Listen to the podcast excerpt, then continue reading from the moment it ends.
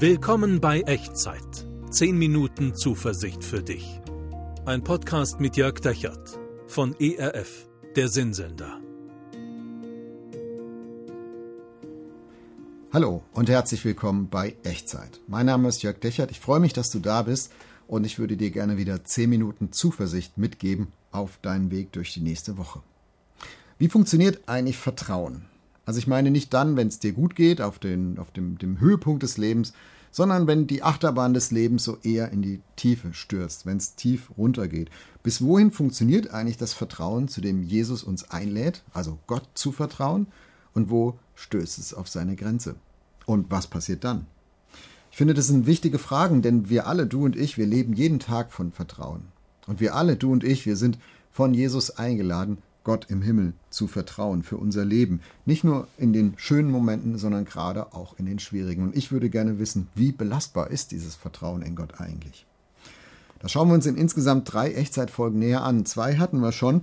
In der ersten Folge haben wir einen Mann kennengelernt namens Elia, einen Propheten aus dem Alten Testament, der sich mit einem bösen König namens Ahab angelegt hat und ein Mann, dessen Gottvertrauen auf der Achterbahn des Lebens immer wieder herausgefordert wird. Und wir haben gelernt, Gottvertrauen muss im Angesicht der Krise nicht kapitulieren. Gott kann dich auch in außergewöhnlichen Umständen versorgen. Und wir haben gelernt in der zweiten Folge, Gottvertrauen ist nie nur für dich selber da, es zieht Kreise. Dein Glauben kann auch andere Menschen Mut machen. Und heute, heute schauen wir, wie die Geschichte weitergeht, ausgeht. Kontext, ich erzähle dir nochmal so den, den Hintergrund, falls du die letzten beiden Echtzeitfolgen nicht mitbekommen hast. Elia hatte den bösen König Ahab konfrontiert und eine jahrelange Dürre angekündigt. Und daraufhin musste er vor Ahab fliehen. Klar, ein König lässt keinen lange am Leben, der ihm so entgegentritt.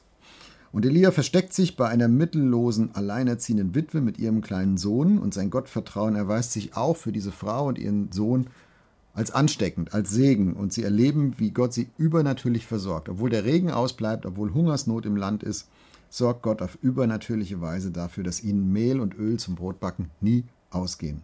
Aber dann, dann wird der Sohn von Elias Gastgeberin schwer krank und er stirbt. Und wie es dann weitergeht, das schauen wir uns jetzt an. Erste Buch Könige, Kapitel 17, Abvers 17. Ich lese dir das vor. Nach diesen Geschichten wurde der Sohn dieser Frau, seine Hauswirtin, krank. Und seine Krankheit wurde so schwer, dass kein Odem mehr in ihm blieb. Und die Witwe sprach zu Elia, Was hab ich mit dir zu schaffen, du Mann Gottes? Du bist zu mir gekommen, dass meiner Sünde gedacht und mein Sohn getötet würde. Machen wir mal kurz Stopp an dieser Stelle. Ich kann diese Witwe verstehen. Der Sohn wird krank, der Sohn stirbt und die Witwe wendet sich gegen Elia, gegen den, der sie inspiriert hatte, Gott zu vertrauen im Angesicht von Dürre und von Hungersnot, gegen den, der, dem sie die Tür geöffnet hatte in ihr Haus und der ihr die Tür geöffnet hatte, jeden Tag das Wunder von Gottes Versorgen zu erleben. Mehl, das nie zur Neige geht, Öl, das nie zur Neige geht, eine übernatürliche Versorgung. Aber, so geht es der Witwe jetzt, was ist das alles wert, wenn sie das Liebste verliert, was, was sie hat. Wie kann Gott, dem Elia so vertraut hat, so etwas zulassen? Wie kann Gott, dem die Witwe auf Elias Initiative hin so vertraut hat, so etwas zulassen? Ich glaube, sie gibt sich selbst die Schuld und sie gibt Elia die Schuld und sie gibt Gott die Schuld. Ich habe gesündigt, deshalb hat Gott meinen Sohn getötet und wegen dir, Elia, ist Gott überhaupt erst auf mich aufmerksam geworden. Also ich finde ein bisschen krudes Gottesbild, äh, als wäre Gott darauf aus, sie zu strafen. Und äh, Elia hat sie sozusagen jetzt ähm, in die Wahrnehmung Gottes gehoben. Ähm, wenn Gott aus ihrem Leben weggeblieben wäre, dann wäre doch alles besser gewesen. Ist natürlich Unsinn. Sie war kurz vor dem Verhungern, als Elia sie getroffen hat. Aber ich glaube, um die Sache geht es gar nicht. In der Sache lohnt sich auch keine Diskussion. Natürlich, wenn Elia nicht gekommen wäre, wären die Witwe und ihr Sohn längst verhungert, beide. Und natürlich Gott vertrauen, das heißt ja, in ihm den zu sehen und zu erfahren, der sich in meinem Leben in Güte und Gnade zuwendet und nicht den, der beim kleinsten Anlass mit Strafe kommt. Aber ich glaube, all das hier ist nicht der Punkt. Es ist jetzt nicht der Zeitpunkt für theologische Diskussionen. Es ist nicht der Zeitpunkt für eine heilige Rechthaberei. Denn bei der Witwe ist etwas gekippt, ist etwas zerbrochen. Und wer wollte sie dafür verurteilen, wenn sie das Liebste verliert, was sie hat, ihren Sohn? Ich weiß nicht, wie das bei dir ist. Vielleicht hat auch dein Gottvertrauen schon mal so einen Schlag abgekriegt. Vielleicht hast du etwas verloren, was du sehr geliebt hast, jemanden, den du sehr geliebt hast. Und du hast es irgendwie notdürftig gekittet und hast dich in irgendwelche theologischen Punkte und Floskeln und Sätze gerettet, aber irgendwie ist es nie wieder so geworden, wie es mal war. Irgendwas ist in der Tiefe deines Herzens zerbrochen und du bist bis heute nicht wieder heil geworden. Das kann sein. Und was ist mit Elia? Also wie soll der jetzt darauf reagieren? Wie soll Elia jetzt dieser Witwe helfen? Was soll er ihr denn noch sagen? Die, die, die er zum Vertrauen in Gott inspiriert hatte, die ist bitter enttäuscht. Würde sie ihm überhaupt noch zuhören? Und während das Vertrauen der Witwe so erschüttert ist, wie kann dann Elias Gottvertrauen noch weiter bestehen? Wird sein Vertrauen diesen Zerbruch, den er ja aus nächster Nähe erlebt, überstehen? Vielleicht ist das deine Situation, dass du selber Gott schon vertraust, aber in deinem Umfeld, in deiner Familie, in der Gemeinde, in deinem Freundeskreis, da gibt es Menschen, da ist irgendwas an Gottvertrauen zerbrochen und du weißt nicht, was du sagen sollst. Du weißt nicht, wie du ihnen jetzt noch helfen sollst, was jetzt dran ist. Wir schauen mal, wie es bei Elia weiterging, okay? Vers 19. Elia sprach zu der Witwe, Gib mir deinen Sohn. Und er nahm den Sohn von ihrem Schoß und ging hinauf ins Obergemach, wo er wohnte, und legte ihn auf sein Bett und rief den Herrn an und sprach, Herr, mein Gott, tust du sogar der Witwe, bei der ich zu Gast bin, so Übles an, dass du ihren Sohn tötest? Also Elia reagiert nicht theologisch, nicht theoretisch, er reagiert empathisch. Er stellt sich Gott gegenüber auf die Seite der Witwe. Das finde ich krass für einen Propheten Gottes, der so viel mit Gott schon erlebt hat, von Gott weiß. Er stellt sich Gott gegenüber auf die Seite der Witwe. Und wie weggewischt sind die guten Zeiten, die Wunder, die übernatürlichen Versorgung Gottes. Im tiefsten Tal der Achterbahn des Lebens spielen die Höhen auf einmal fast gar keine Rolle mehr. Nicht bei der Witwe und auch nicht bei Elia. Und vielleicht kennst du auch solche Momente, vielleicht bist du jetzt gerade, während du diese Echtzeitfolge hörst oder siehst, mittendrin. Vielleicht kennst du solche Momente, in denen dein Gottvertrauen nicht mehr funktioniert, sozusagen. In der es nicht mehr so ist, wie es mal war. Aber da ist immer noch ein kleiner Rest und die Frage ist, was machst du mit diesem Rest? Elia nimmt diesen Rest und betet.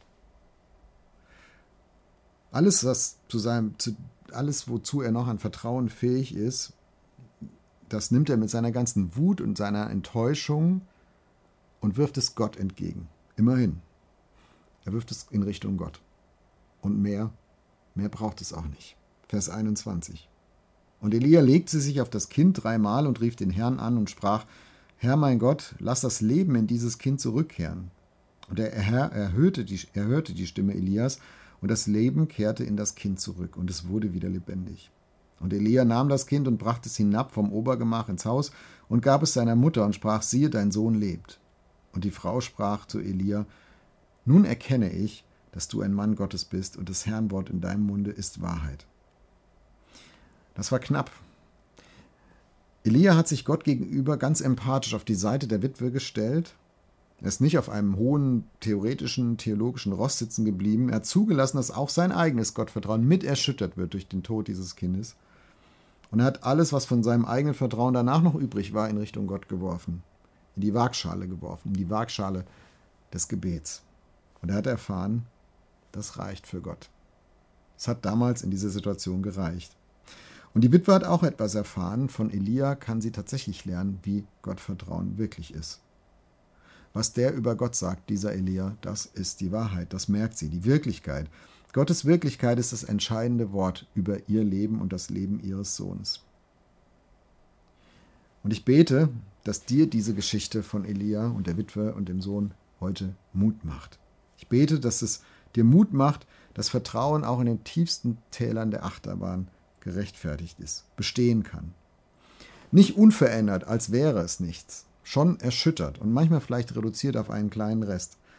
Aber wenn du dich an die Seite der Menschen stellst, die Leid tragen in deinem Umfeld, wenn du riskierst, dass dein Gottvertrauen durch ihr Leid mit erschüttert wird, mit in Frage gestellt wird, mit angekratzt wird, und wenn du dich mit diesem erschütternden Gottvertrauen an Gott wendest und es ihm zuwirfst, dann kannst du erleben, dass Gottvertrauen auch Zerbruch überstehen kann. Kannst du erleben, dass bei Gott manchmal dieser kleine Rest reicht. Und dann kannst du erleben, dass Gottes Wirklichkeit in deinem Leben das letzte, das entscheidende Wort hat. Dafür würde ich gerne beten. Und wenn du magst, bete gerne mit. Wie immer bei Echtzeit, klick dich ein in die Worte, die du mich sprechen hörst und mach so zu deinem eigenen Gebet. Wir beten. Gott, ich vertraue dir. Ich will dir vertrauen. Aber weil ich dir vertraue und das auch weiter will, bin ich in diesem Konflikt drin. Ich weiß nicht, wie du das zulassen konntest, was passiert ist. Ich krieg das nicht auf die Reihe. Aber nun ist es anscheinend so. Bitte hilf mir dadurch, bitte hilf allen, die betroffen sind dadurch. Und mit dem ganzen Rest meines Vertrauens, was ich zu dir noch habe, möchte ich dir Danke sagen, dass du das letzte, das entscheidende Wort über meinen Lebensweg sprechen wirst. Ich vertraue dir. Amen. In welche Situation hinein hast du dieses Gebet gebetet? Wenn du magst, schreib mir gerne unten in die Kommentare oder per E-Mail an echtzeit.erf.de. Ich freue mich immer drauf, von dir zu hören. Und ich möchte dir das mitgeben als Ermutigung in diese Situation, in der du gerade bist, hinein, in deine nächste Woche hinein. Gott vertrauen kann auch Zerbruch überstehen. Und Gottes Wirklichkeit hat in deinem Leben das letzte Wort. Und sein Segen ist immer und überall und jederzeit für dich da. Der Herr segne dich und behüte dich. Der Herr lasse sein Angesicht leuchten über dir und sei dir gnädig. Der Herr erhebe sein Angesicht auf dich und bewahre dir seinen Frieden.